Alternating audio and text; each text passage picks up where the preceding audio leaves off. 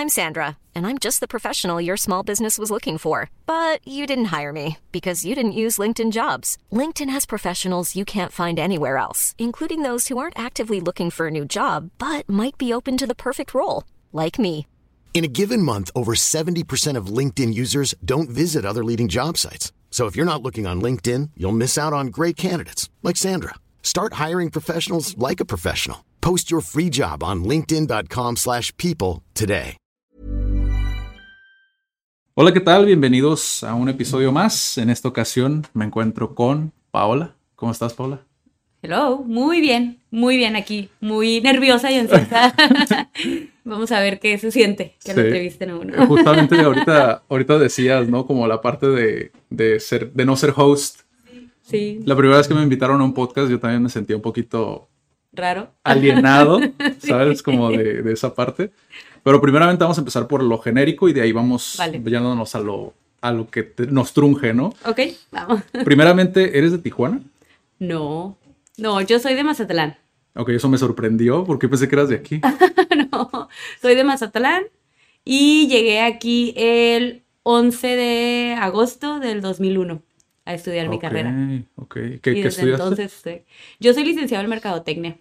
Así les digo, soy, sí, sí me titulé, sí, sí trabajé en marketing. Sí. Sí viví también ese camino, pero pues ahorita acá andamos en, en las bodas, ¿no? Sí. en ¿Y por qué, por qué Tijuana? ¿Cómo fue eso? ¿Cómo fue esa transición a Tijuana? Porque desde siempre había venido yo a Tijuana de vacaciones. Aquí Ah, tengo familia y pues al final del día mi papá estaba aquí. Entonces, pues, no sé, Mazatlán. Fue natural. Siempre supe que no me quería quedar a vivir en Mazatlán. la Ok, verdad. Se me hacía como muy chiquito. sí. Y pues en unas vacaciones que vine con mi papá, bueno, vinimos mis hermanos y yo, eh, fuimos, él estaba en Rosarito. Uy, en aquel entonces en el Frogs de Rosarito. O sea, imagínate el tiempo que te estoy hablando, ¿no? sí. Y pues vi todo el movimiento y me encantó. O sea, ya de grande me gustó mucho Tijuana. Entonces a los 17 años yo decidí que me iba a venir para acá en cuanto terminara la prepa. ¿Qué fue lo que te sí. llamó específicamente de Tijuana?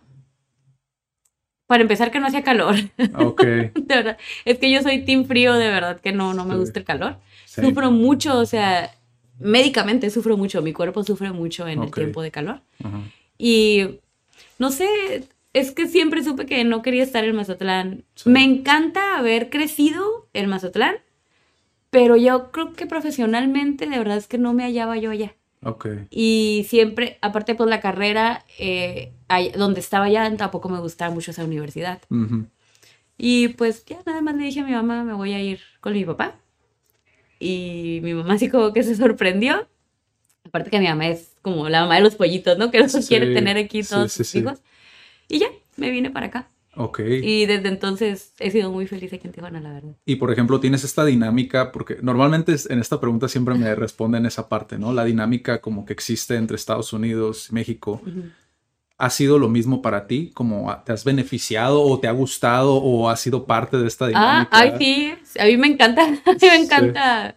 O sea, amo Tijuana, ¿eh? Sí. Y te lo juro que no tolero cada vez que escucho que, ay, en Sinaloa esto, es más fácil esto, en, en Sonora es más, pues no estés aquí, vete para allá si no estás a gusto aquí. Es que es diferente, ¿no? Yo adoro, o sea, sí es cierto que al principio, o sea, cuando recién llegué, pues estaba desorientada porque allá te mueves muy fácilmente en camiones, allá sí usan los camiones. Sí. Eh, y caminando es muy fácil llegar a todos lados. Allá realmente si quieres comprar algo, o sea, algo de papelería, vas a la papelería, que hay 80 papelerías. Yo siempre viví en el centro, entonces todo era muy fácil. Sí. Llego para acá y pues mi papá vivía pues en colinas, ¿no? Entonces era como, lo clasificaba yo como este lugar de ricos porque aquí no había teléfono público, no había, en ese tiempo no subían los taxis para allá, como subía uno cada mil horas, ¿no? Ok. Yo no manejaba, entonces en el departamento no teníamos internet todavía, entonces sí me acuerdo que le decía a mi papá que a mí no me gustaba vivir ahí, que porque no podíamos venirnos a un lugar más accesible, ¿no? Sí. Entonces, sí me caoticé un poco. Yo no estaba acostumbrada a estar lejos de mi mamá, lejos de mis hermanos, de mi abuelita. Y fue como una transición difícil para mí. Pero siempre me ha gustado Tijuana. O sea, yo estoy Sí. enamorada de Tijuana desde que lo pisé por primera vez, ¿no? Ya, Sí. ya adulta o ya más grande. Y pues ac- acá me quedé. Acá encontré todo lo que había estado buscando siempre, ¿no? Sí, que es parte también como nos lo comentaba un poquito una persona que también vino al podcast, eh, Keiko. Ella, por ejemplo, pues toda su familia se crió como tal, como en, en Ensenada, ¿no? Sí. Y tienen como esta dualidad entre japoneses y mexicanos, ¿no? Y, y es como muy curioso que Tijuana lo viera como su etapa de rebeldía, ¿no? Como... Pues que porque se presta más, allá Ajá. es como, es como Mazatlán, es chico, todo el mundo se conoce. Sí. Ay, la hija, uy, no, o sea, ¿sabes? Como ese, Sí. ese chismecito. Sí, lo, lo- lo he notado con personas que tanto que se criaron en, en Tecate, Ensenada, como que llegan a Tijuana y es como el boom, ¿no? Sí, Para ti, por ejemplo, con el inglés, por ejemplo, ¿cómo fue para ti?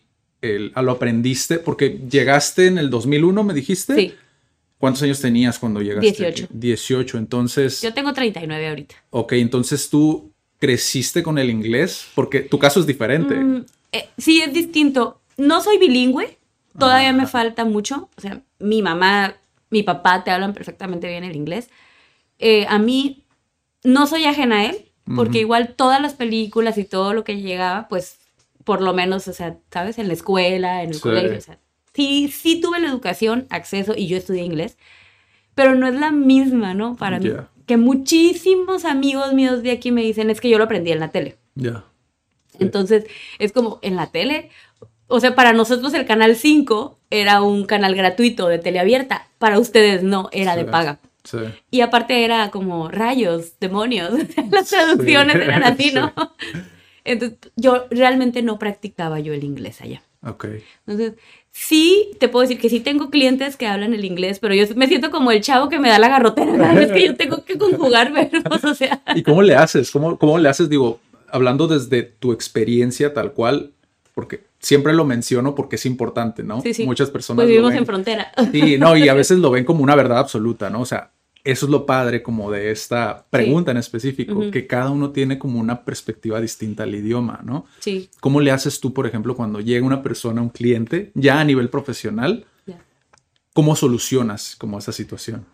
Pues siempre viene, eh, las, siempre vienen en pareja Ajá. y siempre hay uno que habla español. Ah, ok, Entonces sí les digo, ok, si quieren que me exprese en inglés, regularmente la persona traduce para hacerlo como más rápido, ¿no? sí, Pero sí les digo, ok, mi inglés no es excelente, puedo, sí me puedo comunicar, solamente necesitas tener paciencia conmigo. sí, Y ellos se dicen, está bien, o sea, no hay ningún problema. O sea, sí es una de mis metas porque yo aparte soy oficiante de ceremonias. ok, Y sí me han pedido ceremonias en inglés. Sí. He llevado quien las traduzca. O sea, llevo algún intérprete. sí, Pero creo que sí es un desafío interesante y que al final del día, pues como te dije, estás en, en frontera. sí, es, es interesante. Tengo clientes de, o sea, de Estados Unidos, tengo clientes de Canadá también. Ok, Entonces, o sea, él hablaba muy poquito español, muy, muy poquito. Ella era la que hablaba español e inglés. sí. Entonces es como, para no excluirlos tampoco a ellos. ¿no? ¿Y tú no tuviste ningún problema como con el idioma cuando ibas creciendo con él?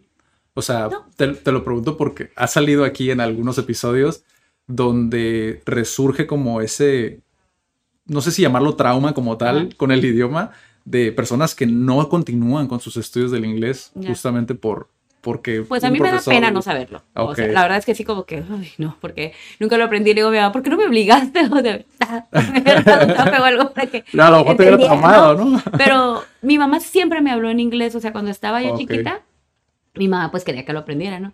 Y dice, que le decía, ay, no, no, no, háblame en español porque yo no te entiendo. Ya, O sea, pero mi hija mayor, ella habla súper bien el inglés, tiene 11 años. ya. Y a veces, cuando vamos para allá, le digo, ándale, pide tú esto. no, pídelo tú. Y cuando hablo, de, ah, qué chistoso, qué chistoso pronuncias esa palabra. Y yo así de, perdón, excuse me.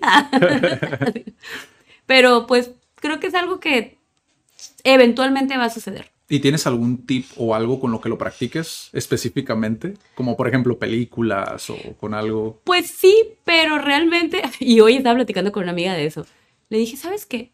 Estaba piensa y piensa y dije, ¿cuál es la mejor? Porque de repente te sientes desubicado en que dices, ok, no estoy en blanco, pero también si escucho alguna serie y es algo más específico, es como, no te entendí nada, espérame Ya. tantito, ¿no? Ya.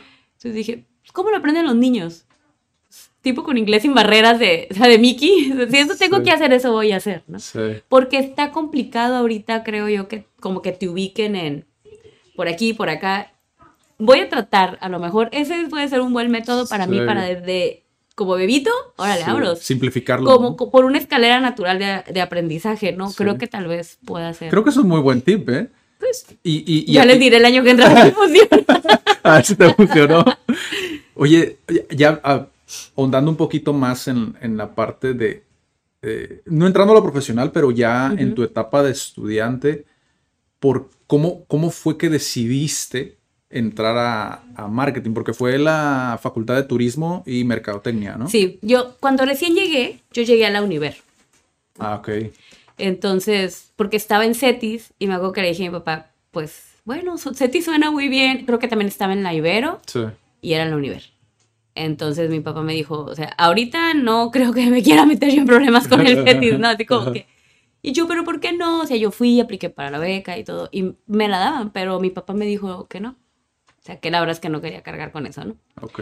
Y ya después dije, bueno, pues sí es cierto, porque o sea, hay becas que son como disfrazadas, ¿no? Créditos eternos Sí. y que muchos terminan, no estoy diciendo que ahí, eh, para que no se malviajen, en algunas Sí. escuelas de paga dando clases eternamente.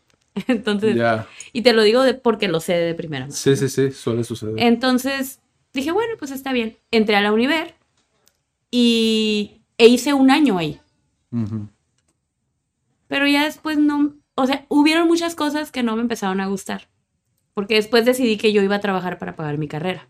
Ok. Entonces, literal, yo ganaba casi, casi que lo justo para pagar la mensualidad y me quedaba un tantito de dinero. Entonces, el hecho de que, ay, horas libres, y yo así de, ¿qué? ¿Cómo que libres? O sea, realmente me dolía en el Sí. alma. Obviamente, si me lo estuvieran pagando, yo creo que me hubiera valido y me hubiera dado gusto, ¿no? Sí. Entonces yo empecé a tomarle el valor a las cosas desde muy chica porque yo desde los ocho años he generado dinero Ok. vendiendo cualquier chuchería, ¿no? Creo que soy... No sé, Eres emprendedora de hueso colorado. La verdad es que sí.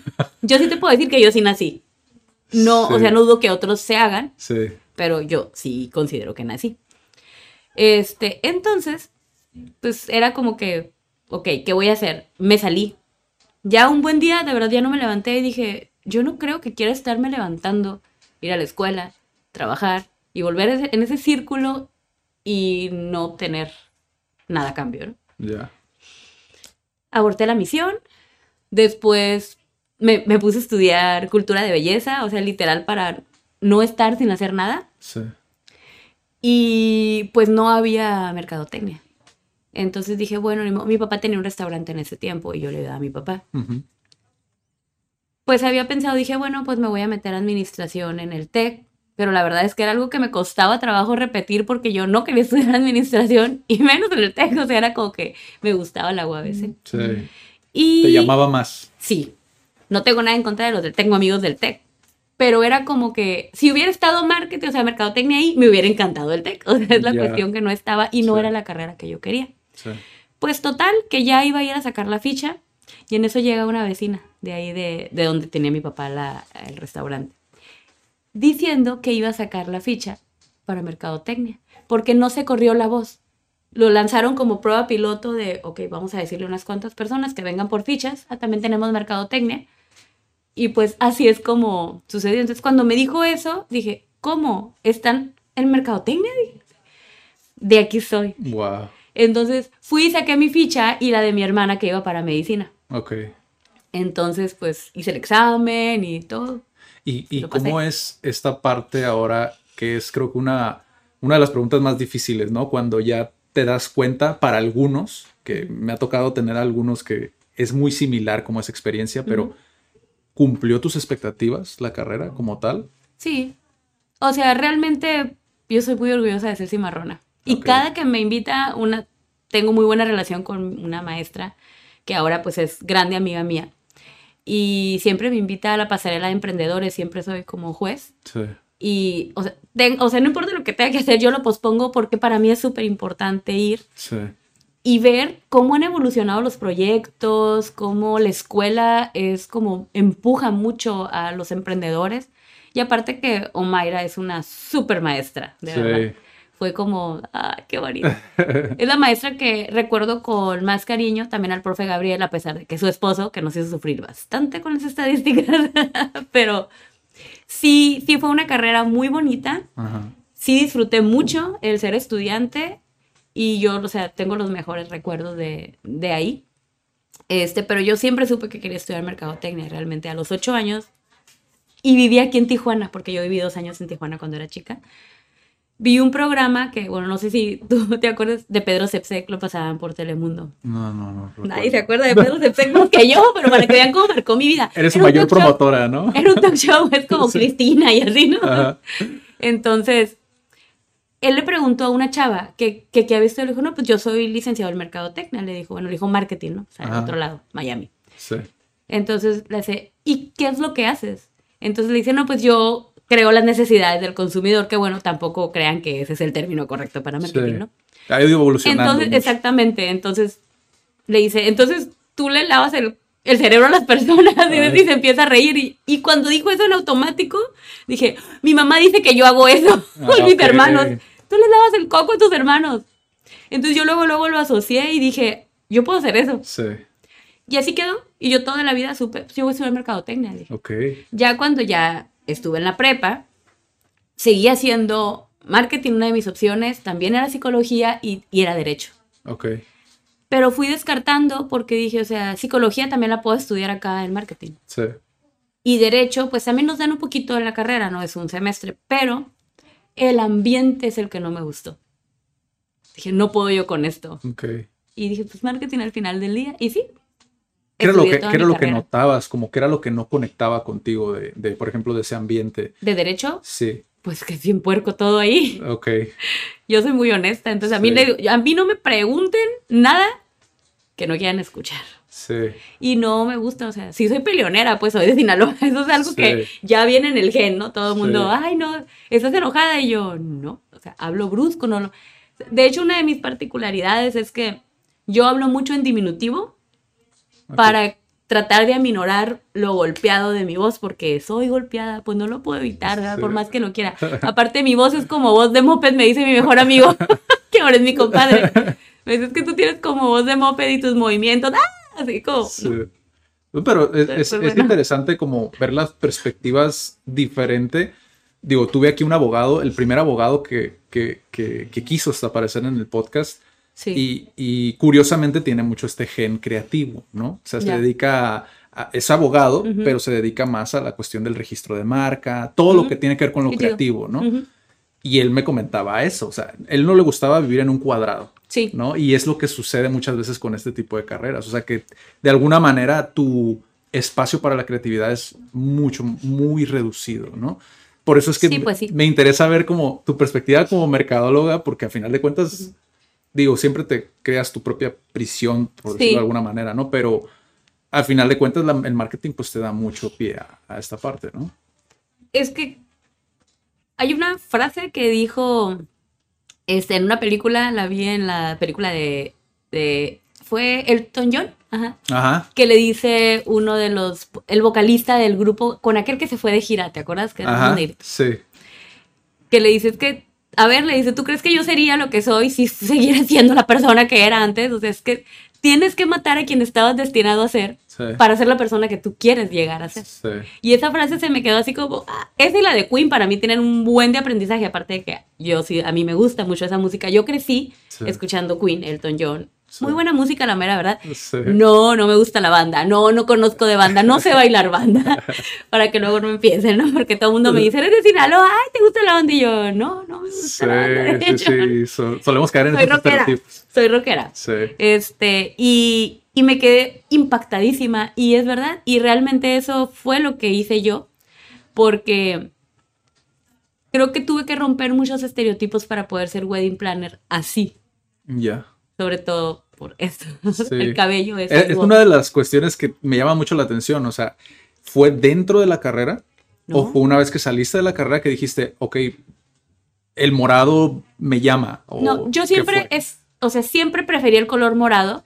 De hecho, creo que la primera vez que sentí fascinación por el color lavanda, porque era lavanda, o morado o lila, este, fue en el kinder.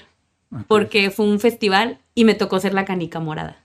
Mm, Y realmente te puedo decir que me acuerdo del traje y me acuerdo de la boda de unicel morada, del listón, o sea, y digo, qué buen color, me queda muy bien. O sea, ¿Cuántos años tenía cuando pasó eso? ¿Cuatro, cinco? sí. Quizá menos porque yo entré de dos años al kinder. Entonces, realmente es un color que siempre me ha gustado. Nunca preferí el rosa. Ya. Entonces, siempre he hecho match con ese color. Y ya si te vas como a lo, lo que sí, la psicología del color y todo eso, realmente siento que ese color describe muy bien lo que soy Sí, yo. es abundancia, realeza, ¿no? ¿Y qué más? Sí, es prosperidad. eh, de hecho, en, en, las, en la iglesia, eh, por no usar el negro, usan el morado, es luto también, Ok. pero en Ah, la no religión. sabía. En la El dato curioso de la Sí, semana. o sea, si tú te fijas en Semana Santa, usan la... Ay, se me fue el nombre, porque ahí donde lo ven, me sé todos los nombres del altar y todo eso, ¿no? Sí. Este, el- su, su, tiene un nombre y se me fue. Estola, ¿no? Algo así. No, no tiene un nombre. Eh, La, la túnica completa, vaya, tiene un nombre, Ah, se me olvidó. Ya. Es morada. Y todo lo que usan los pendones y todo en la iglesia es morado. Ok. Entonces fue así como que, ah, y, y es un color que es- significa el luto, para la iglesia católica específicamente, ¿no? Pero, pues el color que siempre me llamó y yo siempre he sido muy diferente o, no, como me dijo el güey de los tenis rojos, me dice, no, no, no eres diferente, eres auténtica, me dijo, porque si eres diferente te enfocas en no ser como los demás, al final del día te estás enfocando en los demás. Y cuando eres auténtica buscas la mejor versión tuya versus Sí. tú mismo, ¿no? Total que siempre he traído el cabello de colores. O Ok. sea, n- cuando yo llegué aquí se usaba oscuro Ajá. con las puntas de colores, las trajes rojas, azules. O sea, antes de pintarme el cabello morado me lo pinté rosa. No sé por qué, nunca fue la intención, pero pues bueno, lo... Y ya, hasta que me quedé con el morado y fue, de verdad, siento como si hubiera nacido con ese color. No me veo con otro color de cabello nunca, Sí. jamás. ¿Y en qué momento fue que lo decidiste? Porque, digo, muchos podrían pensar que saben de marketing o de branding, que fue una movida de branding, pero en No. tu caso veo que es algo más arraigado, ¿no? Pues algo que es... Sí, ¿no? O sea, es algo que es del corazón, pues, o sea... Ok. Estoy segura que mi sangre es morada. y mi hermana que es médico yendo esto ahorita retorciéndose. Sí. Este, no sé, es que realmente todo, sí es cierto que el marketing me ha ayudado mucho a formar mi marca personal, porque yo Sí. empecé detrás de una marca comercial porque tenía miedo. El tener una marca personal es exponerte Sí. y exponerte de manera bárbara, ¿no? A lo bueno, a lo malo, a todo. Sí, sí, ya de antes de internet era desafiante, ahora todavía lo es más. Y yo me acuerdo cuando cruzaba, que empecé a cruzar, que saqué mi visa y todo, que cómo eran, o sea, sí nos llevan estos cuates muchísimos años luz de ventaja, ¿no? Sí. Los real estate. Acá no bien. Y yo decía, qué ridículo, ¿cómo? ¿Por qué? O sea, ¿por qué tendría que ver esa persona? O porque eh, se me hacía ridículo. Sí. Pero obviamente pues no conocía el poder de la marca personal, ¿no? Yo estaba, estaba chica todavía. Y ahorita, o sea, de verdad que yo le recomiendo, sí, todo el mundo debe tener su marca personal porque es la única manera en la que tú puedes conectar. O sea, Sí. con las personas.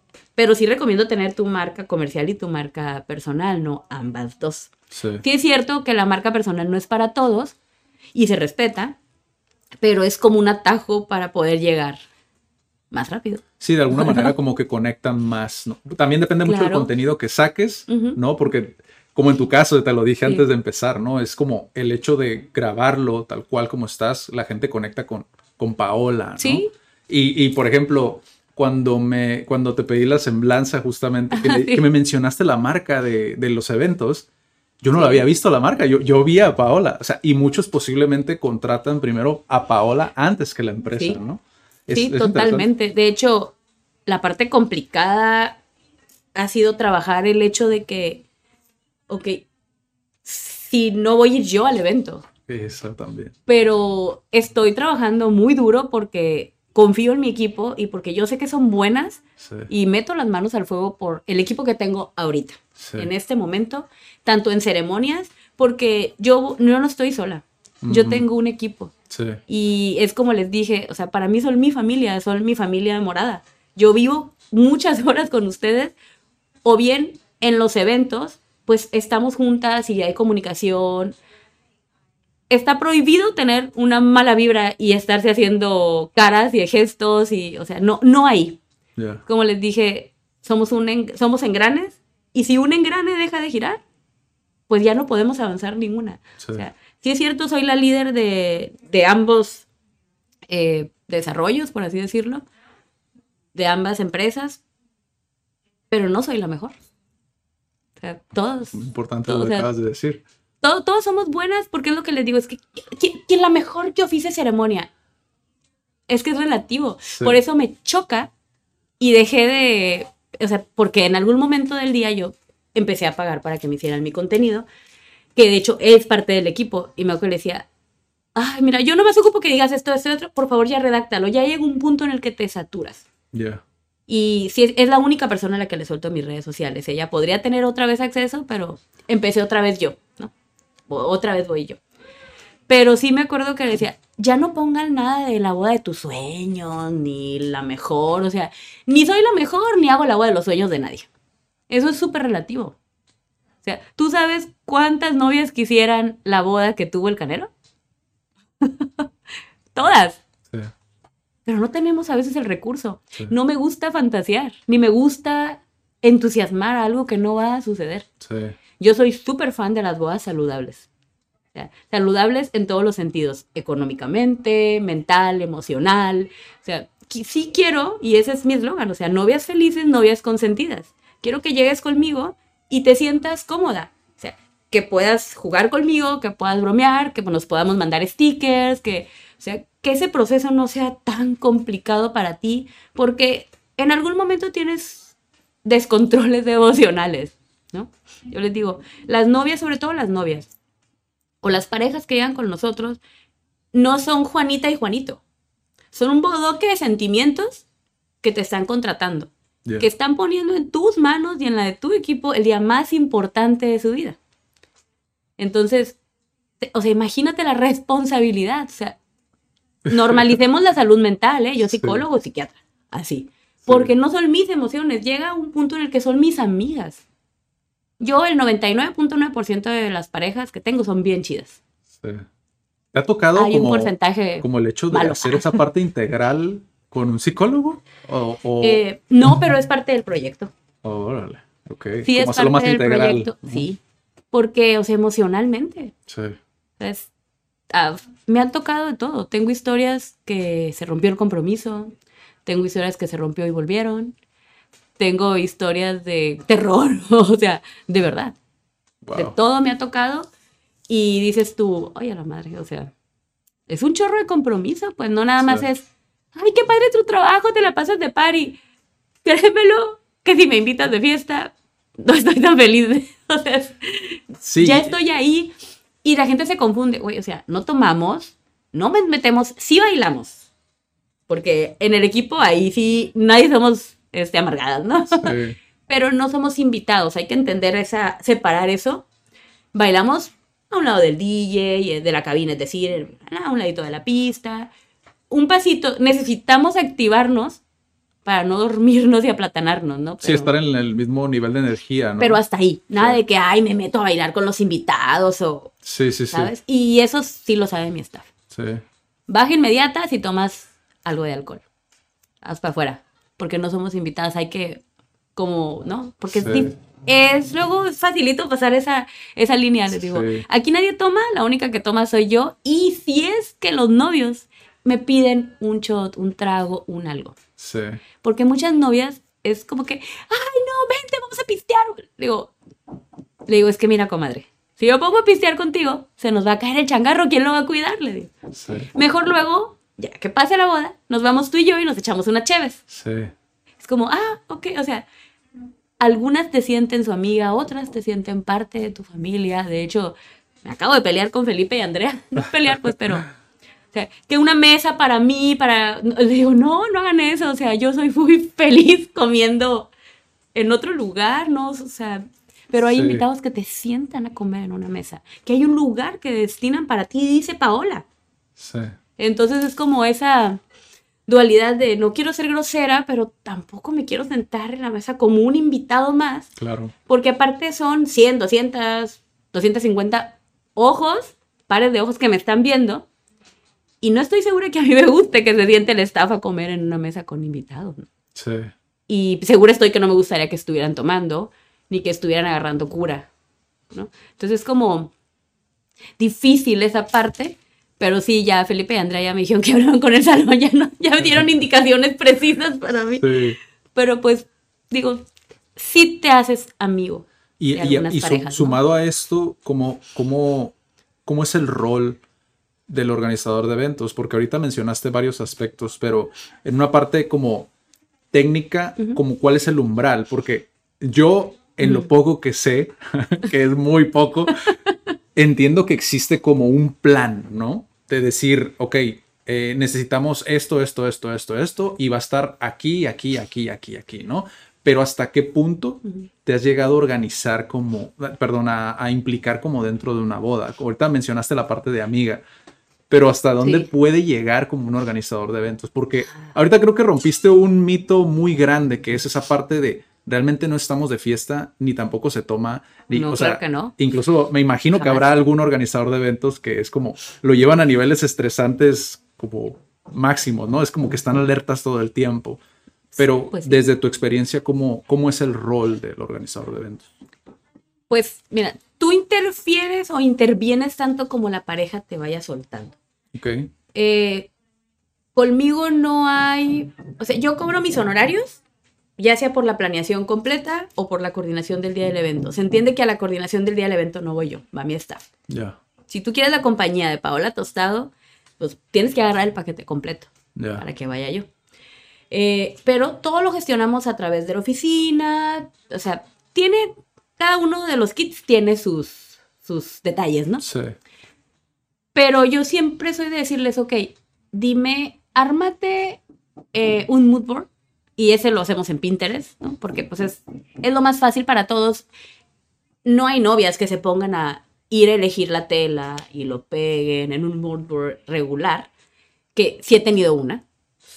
Debes la... la- Pero a lo que me refiero es que les digo, quiero saber qué, qué ves tú, qué te imaginas en tu boda para de ahí partir porque si ves mi Instagram, no hay bodas que digas, ay, esta se parece a esta. Eso es- no. Todas las bodas son diferentes y, y me dicen, es que puedo hacer, claro que puedes, es tu boda, tú le estás pagando, tú puedes hacer lo que tú quieras en tu boda. Tú nada más dime qué quieres hacer y vamos a ver la manera de integrarlo ahí. Entonces, me ha tocado, o sea, de hecho acabo de escribir un artículo sobre eso, de cómo elegir tu canción de esposos, ¿no? Ujú. O sea, y cómo el, o sea, si voy a bailar con mis papás, cómo elegir. Le dije, no soy la persona indicada. O sea, si yo bailara con mi papá el baile de padre e hija, yo bailaría el ratón vaquero. ok, Porque para mí es importante esa canción. Pero tendemos mucho a idealizar, a romantizar ese momento. ¿Y sabes qué pasa? Que te vuelves en una, te montas en una vaca loca, que necesitas tener la mejor canción del mundo, la más bonita, la más idílica, la más... Y es- nunca la vas a encontrar, entonces escríbela tú. O sea, sí, y terminan como frustrándose, ¿no? Y cambiando. A veces me ha tocado que de última le digo al DJ, siempre no. Vamos con otra canción en el día del evento. Porque ya la bailó no sé quién, porque acabo de ver las historias y porque mejor no. Y que, o sea, es como, ¿sabes? sí, Es tu canción, busca una. No importa si es rap, si es reggaetón, si es banda sonorense, duranguense. Triba, lo que tú quieras, baila lo que tú quieras, porque esa, eso debe de reflejar tu historia de amor. Tú, o sea, no todas las historias de amor son románticas, vaya. sí. Hay algunas chistosas. Y eso es lo que me gusta de ser oficiante de ceremonias, porque conozco la historia. Y cuando haces el speech es así, tal cual, para ellos. Y rescatas lo que ellos te están contando. Incluso aprendes a seleccionar, ok, creo que esta información no la debo de dar. Ya, Esto sí, esto no, ¿no? Entonces, sí, a mí, para mí no es, ni una boda es una boda más. Todas son mis bodas. Ya, En todas me caso yo, pero no voy y quiero hacer protagonismo. Por favor. Las vivo muy bonito. Y cuando la pareja es chida, pues olvídate. sí, Olvídate, mañana, o sea, ya lleg- llegaron una pareja este, que les hice su boda en octubre y vamos a ir a desayunar mañana. qué cool. De verdad, son mis amigos. Sí, Tengo, yo voy a San Diego y luego, luego, Marianita ando acá. Sí, sí, nos vemos. sí, Se siente súper bonito que te etiqueten, que hagan, en un filtro con el cabello morado y somos team morado. Eso, se siente increíble. O sea, estoy en el camino correcto. No tengo duda de ello. Si yo me muero haciendo una boda, está, o sea, ya, está bien, ya quedé donde tenía que quedar. O sea, y es que al final de cuentas es, como, es como una comunidad, ¿no? Se empieza a crear como una comunidad sí. de personas que realmente como conectan. Conectamos muchísimo. Digo, no te voy a decir que no, y todas las bodas han sido fantásticas. No, en mi primer evento fue un desastre. Fue un desastre. He tenido eventos en donde digo, no manches, ay, ¿cómo pude olvidar esto? ¿Cómo pude meter la pata en eso? Pero, pues pura madre me volvió a pasar. Vez. Lo siento, soy de Sinaloa y estoy tratando de controlarme todo lo que puedo. Aquí puedes decir lo que quieras. Pero. This Mother's Day, celebrate the extraordinary women in your life with a heartfelt gift from Blue Nile. Whether it's for your mom, a mother figure, or yourself as a mom, find that perfect piece to express your love and appreciation. Explore Blue Nile's exquisite pearls and mesmerizing gemstones that she's sure to love. Enjoy fast shipping options like guaranteed free shipping and returns. Make this Mother's Day unforgettable with a piece from Blue Nile. Right now, get up to 50% off at BlueNile.com. That's BlueNile.com.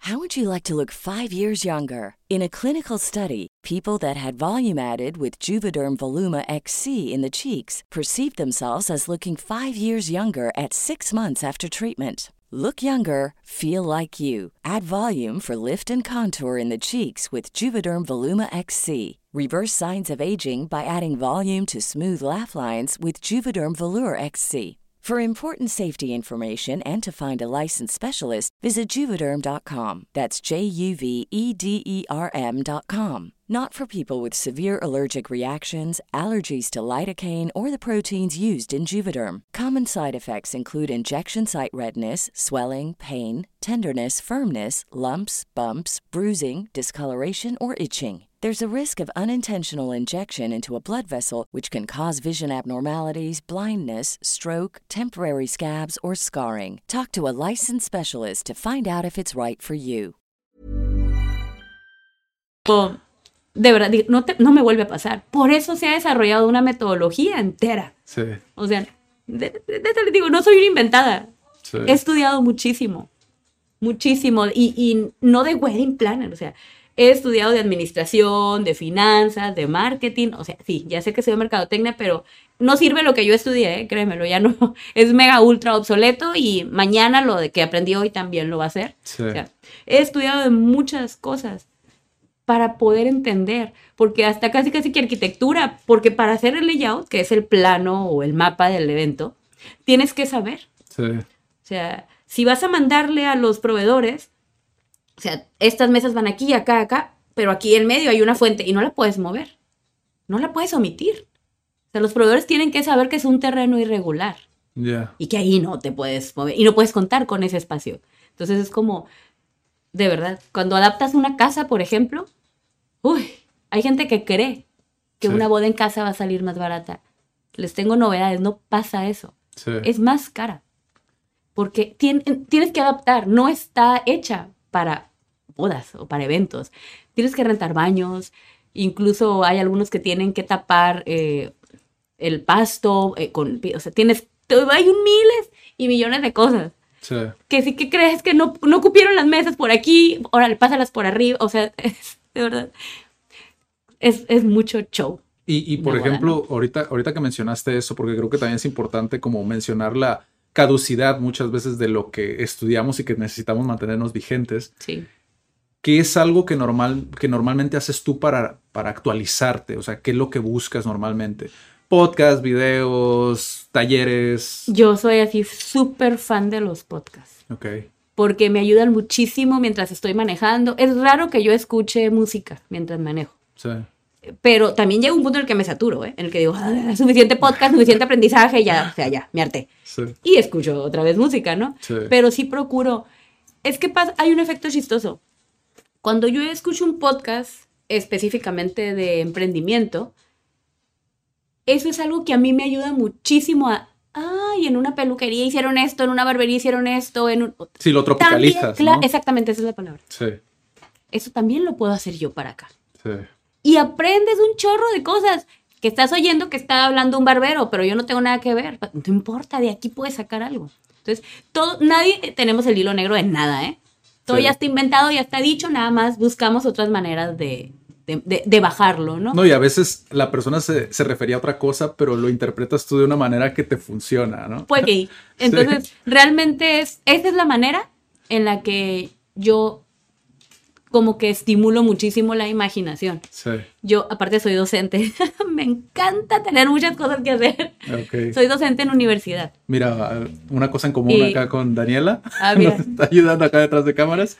Ajá. Pues, y eso también, me gusta mucho el contacto con los jóvenes porque ellos también traen ideas súper diferentes. Y no le, no, es que ahorita las generaciones de ahorita no le temen a, a ser críticos, ¿eh? Sí. Sí, algunos se rompen si les dices algo de regreso, ¿verdad? Pero, sí. pero la verdad es que es- también ayuda. Sí. También me ayuda y ahorita, y las materias que doy, o marca personal, desarrollo de emprendedores y voy a dar marketing. Entonces, va- igual van de la mano, una cosa con la otra. Y también es algo que me apasiona muchísimo hacer. Y eso sí lo hago por amor al arte realmente, ¿no? Porque no me dejarás mentir. Tienes para, para vivir de docente, pues tendrías que vivir así en, en la universidad, ¿no? Sí. Pero es, también es muy bonito y es también tiene sus recompensas y aprendizajes, ¿no? Pero siempre tienes que estudiar. ¿Qué? No sé. Tienes que buscar. Es como estaba platicando con mi esposo, ¿no? Y le digo, tú necesitas educarte en todos los sentidos. No porque "Ay, soy diseñador o soy fotógrafo, nada más voy a estudiar de esto. No, tu obligación es saber. Y no para que te vuelvas experto en contabilidad, en finanzas, para que no te hagan pendejo. Sí. es para que sepas. Sí es entender lo suficiente para... Claro. Y para tomar una buena decisión. Exacto. Porque luego pones todo en manos de una persona que es especialista y a veces no corremos con la suerte, pues, deseada, ¿no? Total, totalmente. Entonces, mínimo, entérate de qué. Y yo soy muy metiche. Oye, ¿para qué esto, eh? O sea, si estén cambiando la llanta del carro, le estén poniendo un parche. te- digo, me voy a acercar y les voy a preguntar muchas cosas porque me gusta saber, no porque quiera investigar, o sea, a ver si lo está haciendo bien, ¿no? Sí, O porque quiera poner un negocio de eso, ¿no? No, no, ay, no. Menos de cambiar llantas, ¿sabes? Sería muy desesperada yo pateando la llanta, ¿no? Sí. Pero si le digo, ¿y esto por qué? ¿Y, y qué le va a poner? Y que, ah, ah, bueno, ok. Y ya, me retiro. Yo ya aprendí lo que necesitaba aprender, lo que... Sí. Entonces, creo que es muy importante que te estés actualizando. Y en las bodas, olvídate, lo del año pasado ya no se usa mañana. Sí. Eh, son muchas tendencias, los colores y...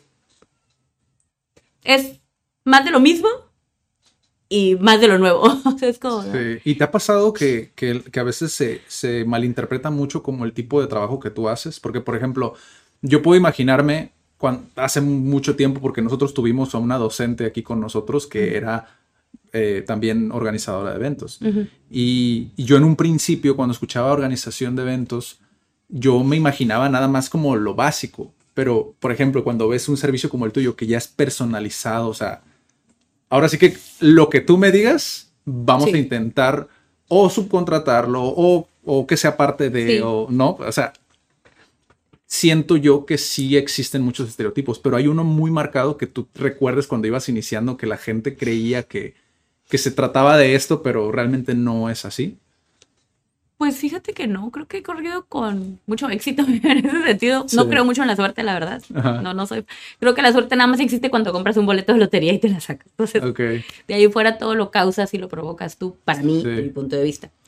Pero creo que porque yo platico con colegas, yo tengo un WhatsApp con colegas de Mexicali, o sea, que organicé porque siempre he creído que si entre nosotros formáramos comunidades, llámese el gremio en el que estés, pero comunidades de verdad, ¿no? O sea, donde, uy, o sea, ¿cuánto cobras tú por esto? Tas, ahí te va. O sea, yo no tengo reparo, a mí me piden y yo le mandé, le dije, ¿estás segura que quieres saber? Pues yo le mandé todos los que vámonos, le dije.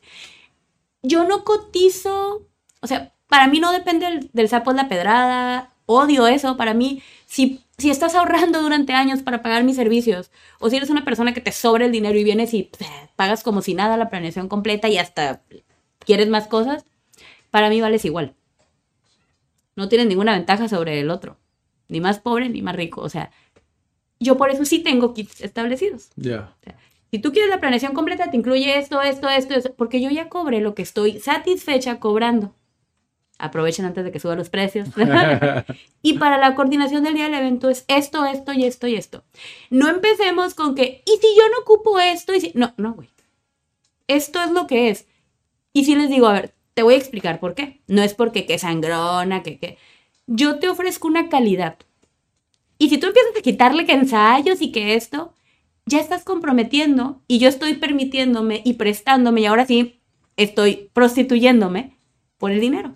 Entonces, esto es lo que es, esto es lo que cuesta, no hay descuentos, no hay dos por uno, no hay promociones. O sea, esto es. Porque cuido la calidad. Porque no nada más voy yo. Hay un, hay un staff, hay un asistente, se pagan o sea, su seguro, o sea, se pagan muchas cosas, una oficina, contador, bla, bla, bla. No, y el SAT que te digo, ¿verdad? que es súper chulo y el seguro también. Entonces, hay algo detrás de. Sí. No atiendo en mi casa. Y no podría, ¿eh? porque con mis hijas no se puede. Sí. Pero si realmente esto es, y hay calidad de por medio. Sí. Si algo no sale, yo voy a buscar la manera en que salga bien y de recompensar sí hay colegas que cotizan diferente porque ellas llevan todo. O sea, conmigo no estás amarrado a comprarle a nadie hasta ahorita. Que créeme lo que de repente cuando algún proveedor que no traigo yo, que traen las parejas, queda mal, es cuando digo, es que sí debería de hacer, que todo estás obligado a contratarlo conmigo. Estos son mis honorarios, pero aparte, todo lo demás. Porque aseguras también la calidad. Pero hasta ahorita todavía no me decido a dar ese paso, como que no he querido, porque aparte haces buenas relaciones con otros proveedores. Sí. Entonces, me gusta que se sientan tranquilos, que digan, o sea, también yo decido sobre mi boda y también conozco a los proveedores y todo eso, ¿no? Pero sí, es como, cuido mucho mi calidad. Y si tú quieres un servicio fuera de esto, es extra. Me ha costado mucho trabajo el poder cobrar extra. Sí porque es algo que te gusta tanto que a veces te emociona. O sea, yo llegué a emocionarme y decir, bueno, no importa, ya te lo dejo a la mitad de precio cuando iba empezando. O, no importa, ¿cuánto traes? Está bien. O sea, y no era porque, o sea, ¿cómo te? No era por agarrar el cliente. Era porque decía, ay, no, pues, ¿cómo no le voy a ayudar? Sí. No, yo, yo ya, ya ayudé. Afortunados los que agarraron un paquete, coordinación en 200 dólares del día del evento. O sea, 200 dólares no pagas nada, ni la gasolina, en serio, ni no, o sea, obviamente no estoy en esos costos ya. Sí. Pero pues también ibas empezando. Todos cuando empezamos cobramos 10 pesos. Sí. Pero es lo que le digo, si todas nos mandáramos sin esa envidia los paquetes que tenemos y nos ayudáramos, no estaríamos dándonos balazos en el pie. Qué chulada. Sí, la verdad. Y te das mucha de que, por ejemplo, Mexicali es otra historia, ¿eh? diferente aquí. Pero Ensenada es otra. Y la gente de Ensenada gasta mucho en bodas. Bueno, invierte, que es una inversión, es un regalito que te estás dando, ¿no? Pero. Sí. Y, y estamos, en la, estamos en la misma. Este, en el mismo estado, caray. Sí.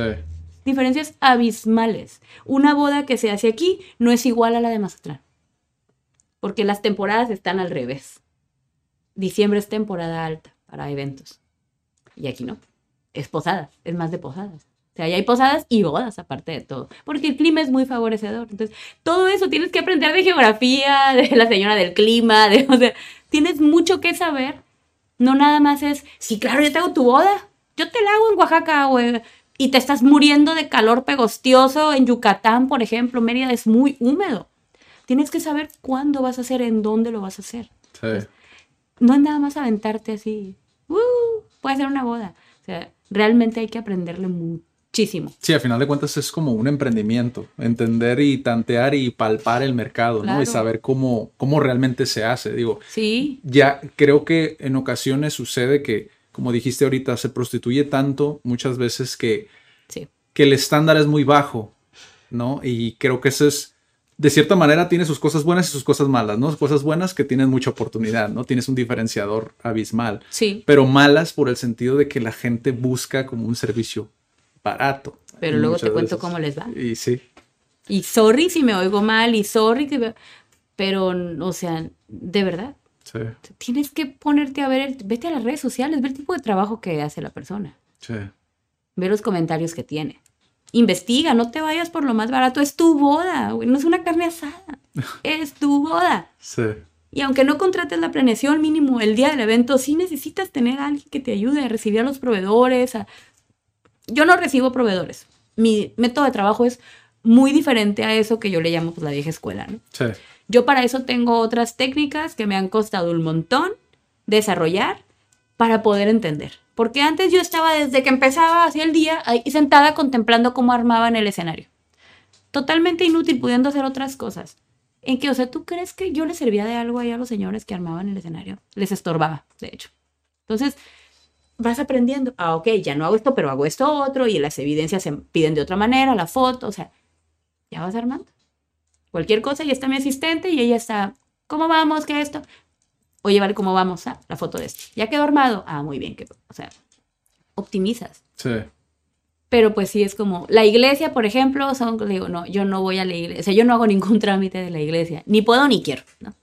Entonces, la iglesia te atiende a ti, como novio, como pareja, a ti te da la información.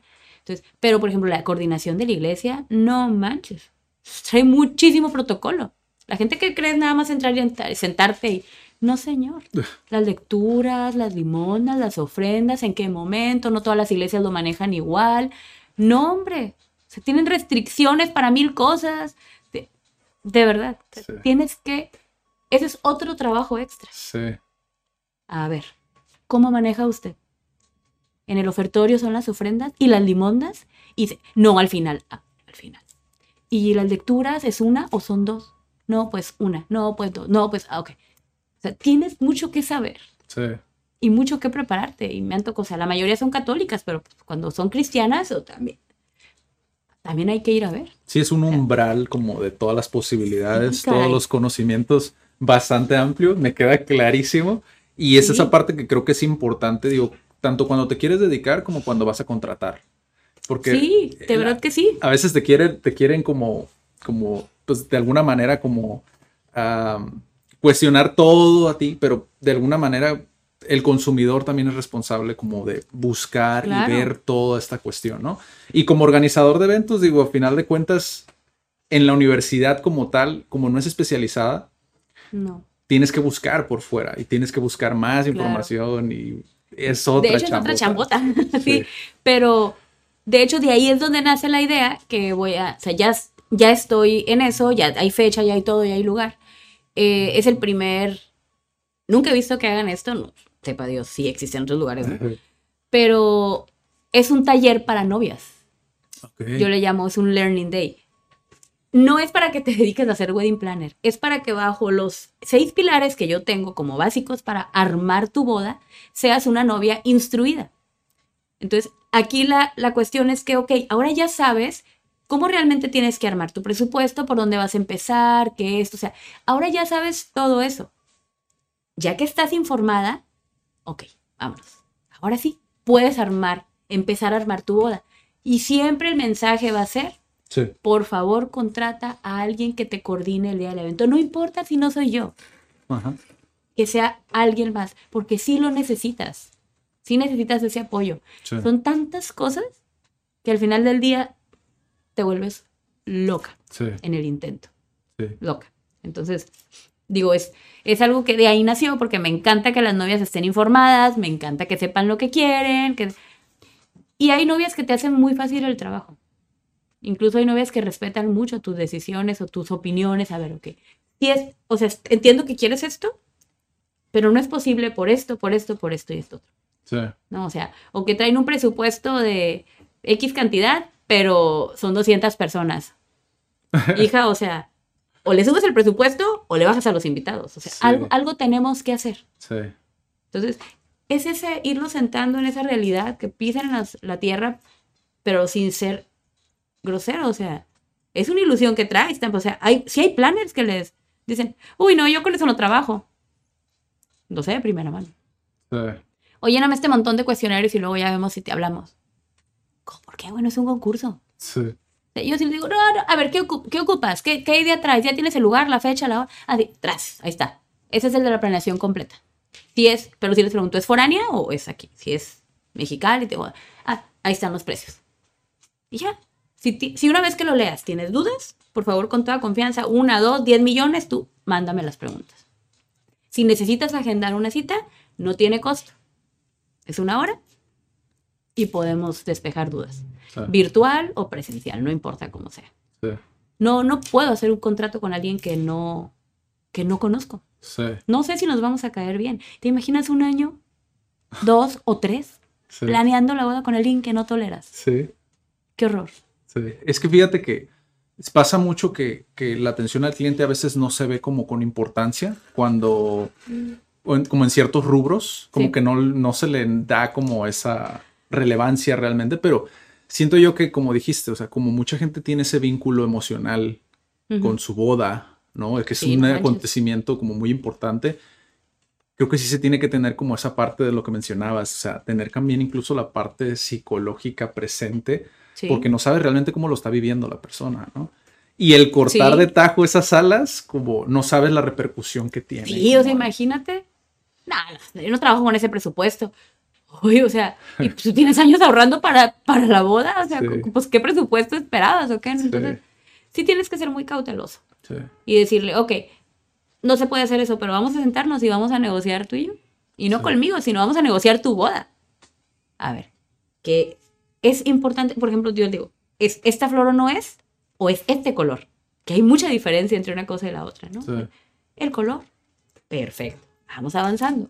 Sí, O sea, quiero una boda con tema verde. Verde. Entonces les mando, el- eh, yo tengo muchos eh, tableros, ¿no? A ver, ¿este es el verde? Ah, no, yo más bien verde me refiero al follaje. Ah, es una boda con follaje, no es verde. Vámonos, este no es este. Entonces tienes que empezar a desembarañar toda la madeja para poder llegar a, ok, ya tenemos más claro qué es lo que quieres. Pero Sí. no podemos avanzar hasta no saber tu fecha. Eso es lo primero. Es lo primero, porque ahí hay que buscar la iglesia y hay que buscar el lugar. sí, ¿Qué quieres? Playa, bosque, o sea, salón, jardín, sea, aire libre, techado, semitechado, los dos. hay una infinidad de cosas. sí. Entonces, Ahorita, ahorita me estabas diciendo del cabello morado, sí es cierto, que yo pensé que el significado, oiga, ¿eh? yo pensaba que venía desde lo que me mencionaste que era desde niña, No, pero Bueno, sí, ¿no? ¿cómo, cómo, fue entonces lo del cabello morado? Me pinto el cabello rosa y ya después Ajá. dije, ya, sea, vamos por el morado, porque eso es aquí loco, ¿no? Ah, me lo pinté. Era como un color, como un lavanda. Entonces, pues ya le digo a mi hermana, pues mi hermana es médico, ¿no? Al final era como, ¿no? Me dice, ay, pero yo, Paola, es que deberías de cuidar un poquito más tu imagen, porque, no sé, no creo, tú te acercas a alguien que hace tu boda y como, que no sé si eso te dará la seriedad adecuada, ¿no? Mm, Y yo, ¿por qué? ¿Se nota mucho? No, o sea, no se nota mucho, pero es un color diferente. dije, ah, permíteme. Necesito que me pintes el cabello muy morado. Necesito que se note mucho, que sea exagerado. Porque luego la gente me empezó a decir, ay, te acabas de pintar el cabello. No, ya, o sea, ya tengo mucho tiempo con el cabello morado. Entonces, como no se notaba lo suficiente, dije, ok, vamos a acabar con esto. all in. Todo entero y color súper morado, dije yo. Sí, Y de ahí empezó. Entonces empecé a hacer mi branding alrededor de la wedding planner del cabello morado. Sí. Y entonces dije, señora, póngase a registrar esta marca porque ese es mi diferenciador. Y nadie más va a venir a adueñarse de él. Entonces, sí, consejo, tip, pedido, no pedido, la propiedad intelectual, cuídenla mucho. Es lo más preciado que tienen ustedes en la vida entera sí. necesitan cuidar esa parte. Y nadie le da esa importancia. Ay, no, 10 mil, 15 mil, 20 mil, 30 mil pesos el registro. Ay, no es mucho. Si viene otro vivo y registra tu marca, te vas a querer morir. Porque ya no vas a poder usar tu propia marca, fíjate nada más. sí. Por lo que tanto trabajaste. O sí lo vas a usar, pero le tienes que pagar a alguien más Sí. por usarla, ¿no? Entonces, sí. registré la marca y todo gira en base a eso. Y pues hay personas que no se acuerdan. O sea, mi nombre sí es mi nombre real, Paola Tostado, pero pues tengo otro nombre y tengo otro apellido, ¿no? sí. Entonces dije, Paola Tostado. A mí me dicen Lola o Lolis. Entonces dije, ay, pues la Lola Tostado. No, no, no, es que soy informal. O sea, yo misma, ¿no? Y después dije, ay, sí, también hubiera funcionado, pero está bien, ¿no? Entonces dije, tostado es algo muy chistoso. Sufrí mucho bullying en la primaria por eso, ¿no? Entonces dije, no, está bien chido, soy un original. Entonces, Paola Tostado, es fuerte, dije. Sí, Y si no te acuerdas de mi apellido chistoso, porque es Paola, ¿qué? Tostado. Tostado como el pan, como el pan tostado. Y ja, ya no se le olvida a la gente. Ya. Pero si se te olvida, tú buscas chica del cabello morado, wedding planner cabello morado, y me encuentran. sí.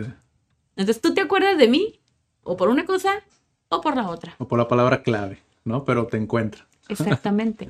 Y, y me acaban de preguntar que si había leído lo de la vaca morada. Le dije, no, no lo he leído. Sé que existe. Ya sé que es algo de marketing que debería. No, pues no lo he leído, ¿no? Pero fue como, ajá.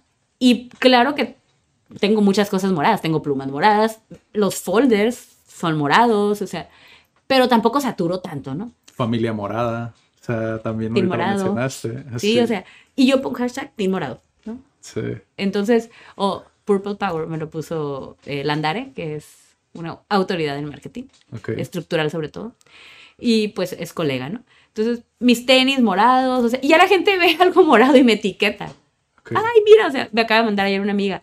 Están vendiendo todo el set para decorar en Navidad, todo morado. Y yo, es todo morado. O sea, ya, Sí. ya sucede eso, Sí, ¿no? Entonces, es, es ya, pues es que es parte de tu branding. Bien, a mí me dices que no lo haga y pues, pues que por ahí me voy a ir. Sí. Porque a mí me encanta partirme la madre, me gusta ir por el camino así más tortuoso que se pueda. Probarlo. Sí, Entonces, sí, sí. Ya si no sirve, pues ya está bien. De todas maneras, pues ya nadie me conocía, pues bueno, está bien, pues, ¿no? O sea, Sí. ya nadie creía en mí, pues no importa, pero ya, ya tengo ese antecedente que es la certeza, ok, no doy seguridad. Y yo siempre les digo, esto que ves aquí, eso es lo que va a llegar a tu boda. No voy a llegar de cabello castaño, no me voy a poner una peluca, no, o sea, no va a pasar nada de eso. Sí. Yo llego con mis tenis morados porque es cansado, no puedo trabajar en zapatillas. Así, punto final. sí. Y el uniforme, o sea, o sea todo, todo eso como que va contando. ¿no? Fíjate, yo no lo hice adrede, pero traigo calcetines morados, justamente. Sí, en serio, Ah, traigo ¿quieres? calcetines morados. En el, ¿qué fue? En el Super Bowl del año pasado. No me acuerdo cómo se llama el mono este. Uno que traía el cabello morado. No recuerdo. pronto, o sea, lo- te lo voy a buscar aquí. Pa' pronto hice el meme. Ah, ok. Yo trabajo con memes también, ¿eh? Sí, sí, Es sí. decir, el changuito ese que se usaba, el no me hará daño, cas- casarme así, así como sin wedding planner, con el velito y las, las bolsitas de pan. Ay, amo los changuitos. Entonces, tienes que, si hay tren al que te tienes que subir. Sí, Hay otros que dices tú, bueno, de plano yo no voy por ahí, ¿no? Pero sí. tienes que aprender a jugar con eso. Ah, Beckham Jr. se trae el cabello morado. Ah, es que, es que eh, fútbol americano, la verdad, no. No, yo tampoco, ¿eh? Pero mi hermano y mi hermana pues lo estaban viendo, ¿no? Sí. Entonces le puse, hace tiempo me escribió Beckham Jr. que quería pertenecer a mi team morado en Paola Tostado Wedding Planner. Porque se lo puse en el, Ah, ok. digamos personal, yo no tengo ninguna Sí. red cerrada, ¿no? Y le dije que ya estábamos completos, que apreciaba su interés y él entonces se fue de lleno a jugar americano. Pero, qui- pero, ¿qué, qué le puse? Pero dijo que viera el Super Bowl 2020. porque me tenía una sorpresa y la sorpresa es que se tiñó el cabello morado. Wow. Y la verdad es que sí, les causa mucha gracia. Y luego lo puse acá en mi red social, ¿no? Entonces, son cositas con las que de repente hay que jugar. La gente necesita reírse. Sí, Y esa es, o sea, es una de las frases, ¿no? O sea, mi eslogan es novias felices, novias consentidas. Pero también tengo una frase que uso mucho, es mi wedding planner es divertida. Ya. Entonces, y tengo un apartado, una, un highlight que, donde hago idioteces de todo, porque pues, pero realmente es lo que soy. No le tengo miedo a ser quien soy. ¿no? También un poquito como con esa parte de lo que mencionábamos, Sí. la parte creativa y salirte un poquito como de esa caja. Y Sí. también no tomártelo tan en serio. Yo, por ejemplo, esto, por ejemplo, que hacemos aquí el podcast, Ujú. yo permito pues que se haga diga groserías o alguna marca que a lo mejor en un futuro No, cambie, ya, ya que, pero, Claro, ya que estemos bien posicionados, señor, quiere aparecer aquí, tiene que pagar. pero a final de cuentas es como esa parte de no comprometer el fondo que traes, Claro. ¿no? Como esa parte de tu propósito, Sí. a final de cuentas es lo único que no se compromete. Pero la forma en la cual lo presentas, pues puede cambiar en algún momento. ¿no? Tienes que ser real. Sí. No, o sea, no hay otra manera. Yo cuando recién empecé mi canal de YouTube, que está más abandonado que mis ilusiones, es de, hola, buenas tardes, bienvenido. O sea, yo perdí todo un día entero de grabaciones y dije, ¿sabes qué? Esto no sirve. Grababa yo sola, ¿eh?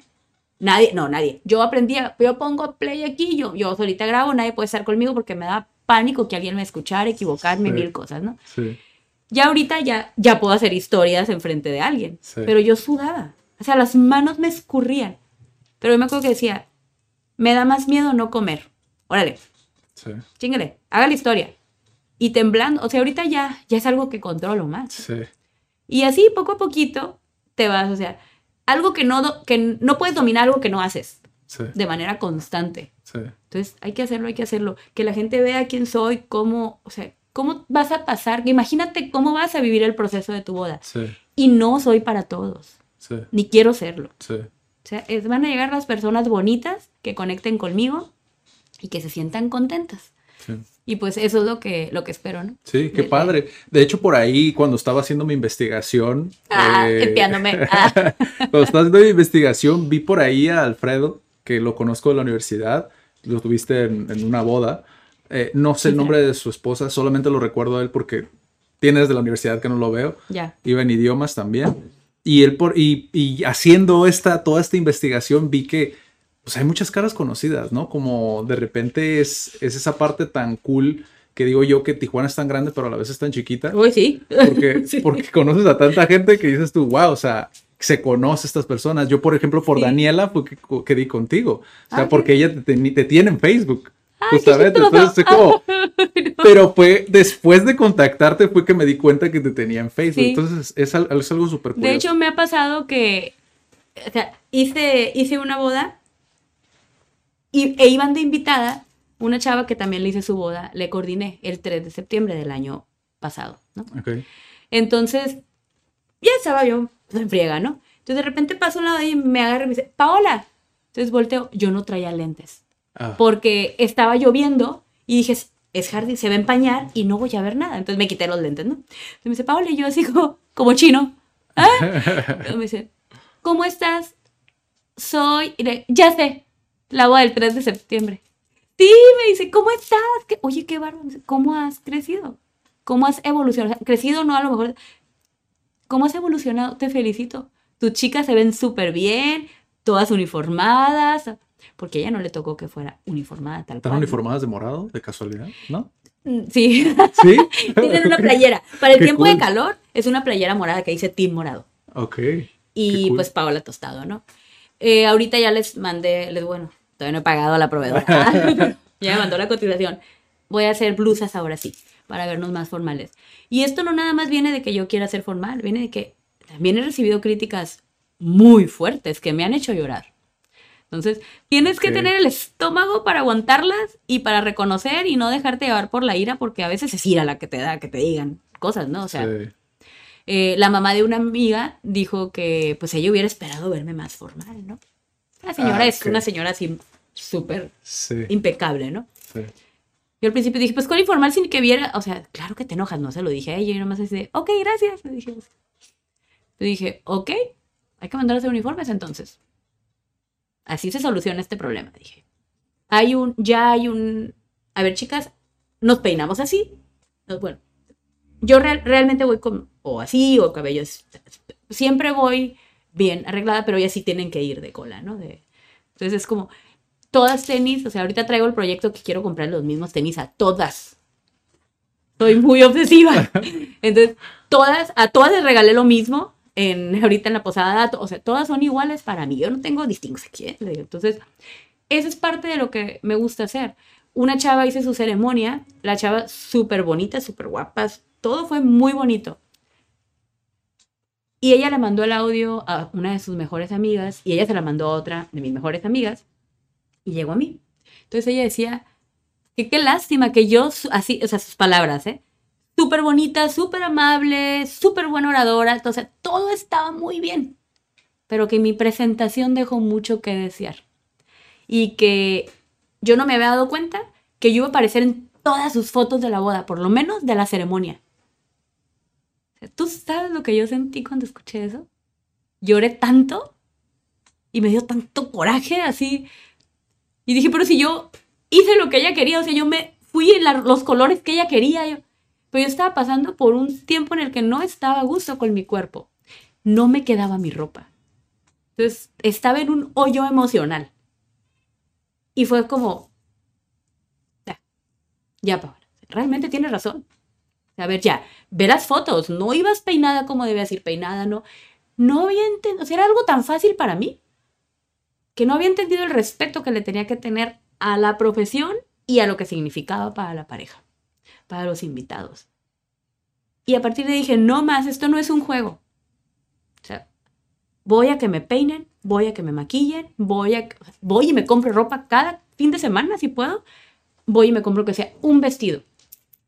Porque tengo que ir impecable. Y son cosas que te duelen, pero así las aprendes. Y yo es lo que les digo a mi equipo. Siempre voy a pedir una retro del cliente y se las voy a mandar tal cual.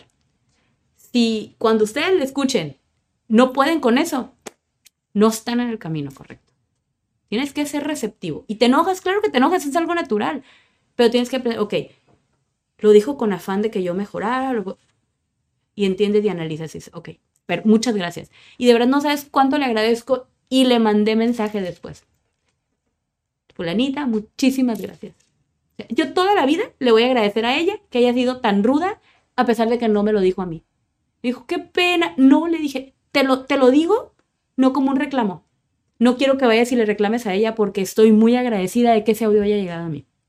Me sentí avergonzada, me sentí con pena, pero bueno, avergonzada y pena es lo mismo. Me sentí triste, me sentí decepcionada de mí, pero eso me ayudó muchísimo. Igual como wedding planner. Cuando he tenido metidas de pati que aparte me dan duro, las, los familiares, las novias casi nunca hacen eso, jamás, de hecho.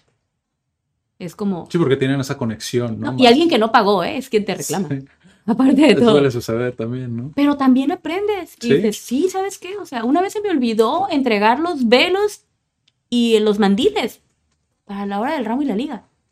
En mi mini defensa, nada más mini, porque no me debe de pasar, el fotógrafo dijo, no, es que yo ya me voy. Y eran como las 10 de la noche. Y yo, ¿cómo que ya te vas? Los fotógrafos se van a medianoche. No, ya me voy.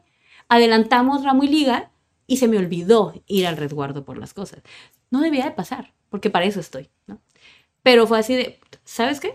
Yo me pongo, si tienen ramo, eh, perdón, si tienen velo, de, pónganse alarmas, ¿eh? Niñas, pónganse alarmas, porque no nos puede pasar. Entonces, son errores que, chale, qué mala onda que me pasó contigo. Perdóname. Y yo se los pagué. Le dije, dime cuánto. No, ¿cómo crees? Yo los uso al día siguiente. No, dime cuánto es. Te lo voy a pagar. Ya al final del día yo los vendí. A los nueve que voy a ver mañana, por cierto, ¿no? Pero tienes que pagárselos. Sí, es claro. tu obligación resarcir el daño.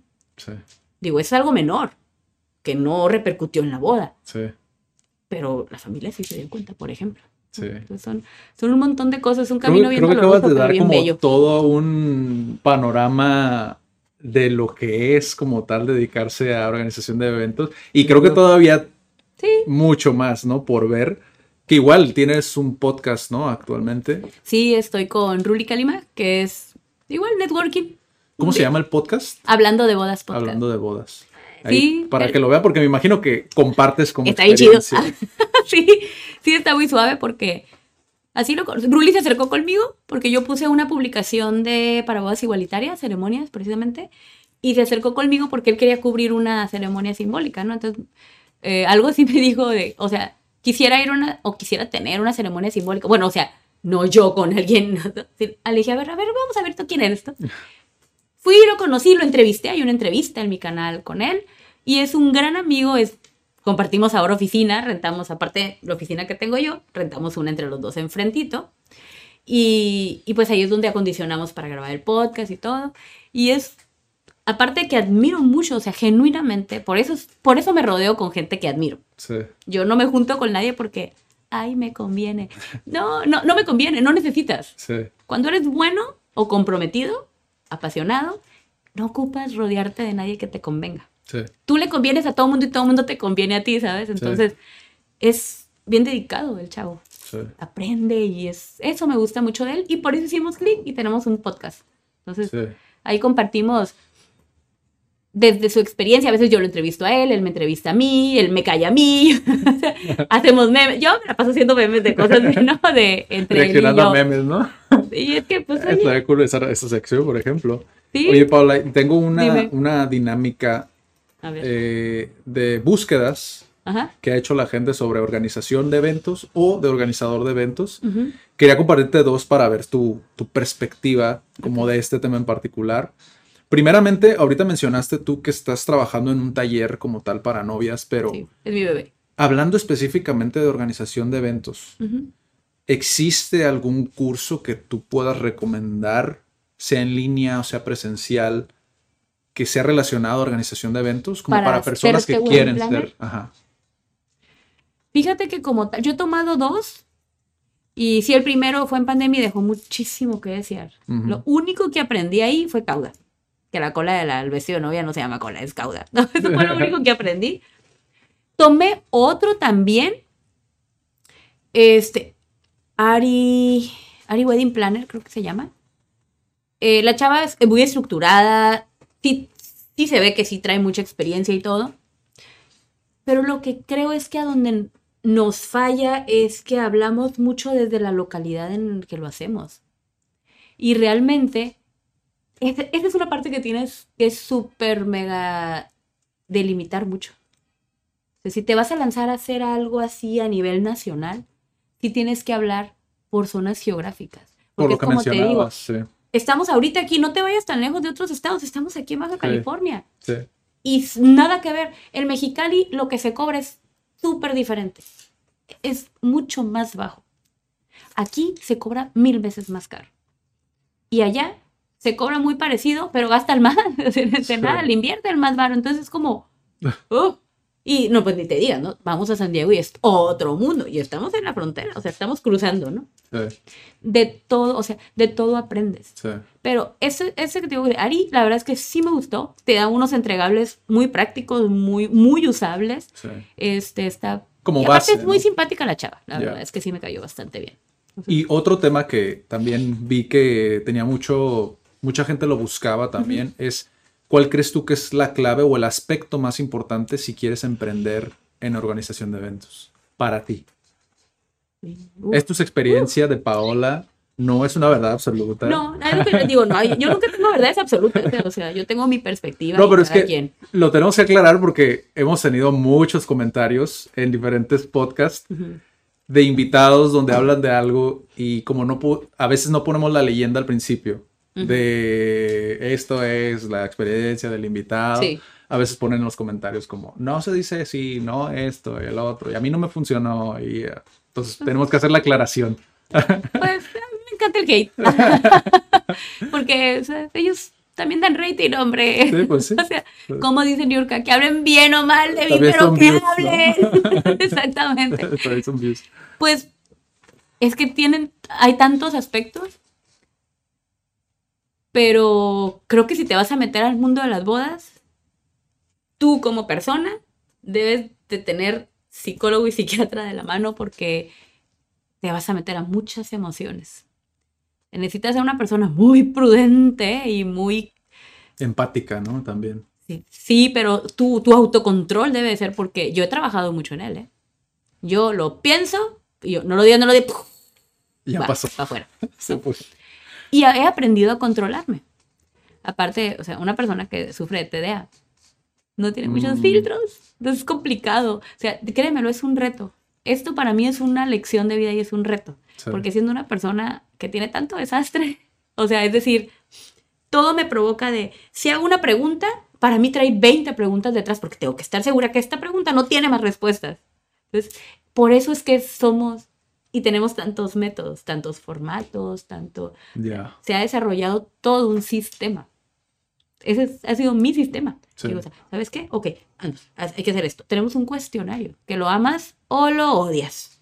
Pero esa es la luz, es la columna de todo. Entonces, creo que tienes que tener mucho autocontrol, mucho manejo de tus emociones y que sí sea algo que te súper apasione. Si estás por el dinero, vas a tronar tarde que temprano. Yo creo como en cualquier cosa, ¿no? Pero aquí en específico, porque te va a llover, hasta para llevar te van a dar. Sí. Entonces, creo que eso es como lo más importante porque pues puede ser una persona muy organizada, puede ser una persona muy creativa, pu- puede ser muy chingón. Pero si no eres una buena persona, pues quién sabe, no sé, no sé hasta dónde vas a llegar, ¿no? Sí. Pero pues da, da muchas recompensas, hay que aprender a recibir todas las recompensas, la felicidad, todo el amor que te da. Y o sea, como yo te lo dije, yo, yo creo fielmente en que el amor es la fuerza que mueve al mundo. Pero no creo que el amor todo lo puede y no creo que el amor todo lo da y todo lo soporta. ¿eh? Ojo con eso. Para que luego no nos... sea, no creo en ese amor idílico. No, Sí, de verdad, es que, sí. ay, es que me pega porque me quiere, con el ojo morado. O sea, en ese, en ese- En ese en caso ese no. no es bonito ese color morado.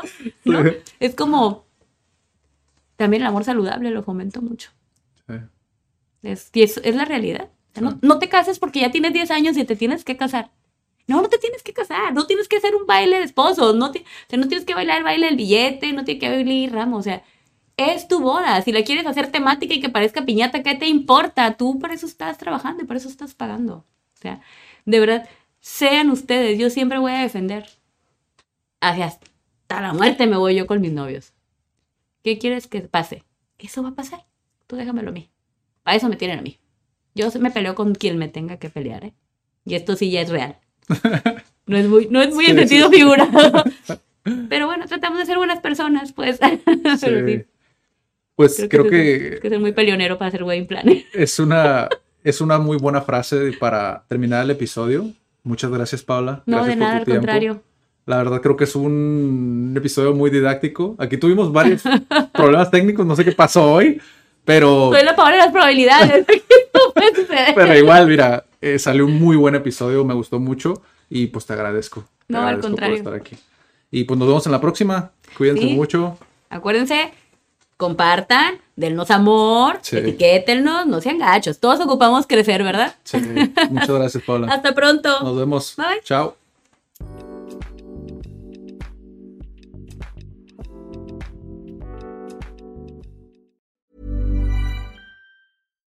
If you're looking for plump lips that last, you need to know about Juvederm lip fillers. With Juvederm Volbella XC and Juvederm Ultra XC, your lip look, whether it's subtle or bold, can last up to one full year with optimal treatment and no additional maintenance. Find a licensed specialist and see if it's right for you at juvederm.com today. That's J U V E D E R M.com. Add fullness to lips in adults over 21 with Juvederm Volbella XC or Juvederm Ultra XC. Do not use if you have severe allergies or a history of severe allergic reactions, or if you're allergic to lidocaine or the proteins used in Juvederm. Tell your doctor if you have a history of scarring or taking medicines that decrease the body's immune response or that can prolong bleeding. Common side effects include injection site redness, swelling, pain, tenderness, firmness, lumps, bumps, bruising, discoloration, or itching. As with all fillers, there's a rare risk of unintentional injection into a blood vessel, which can cause vision abnormalities, blindness, stroke, temporary scabs, or scarring. For full important safety information, visit juvederm.com.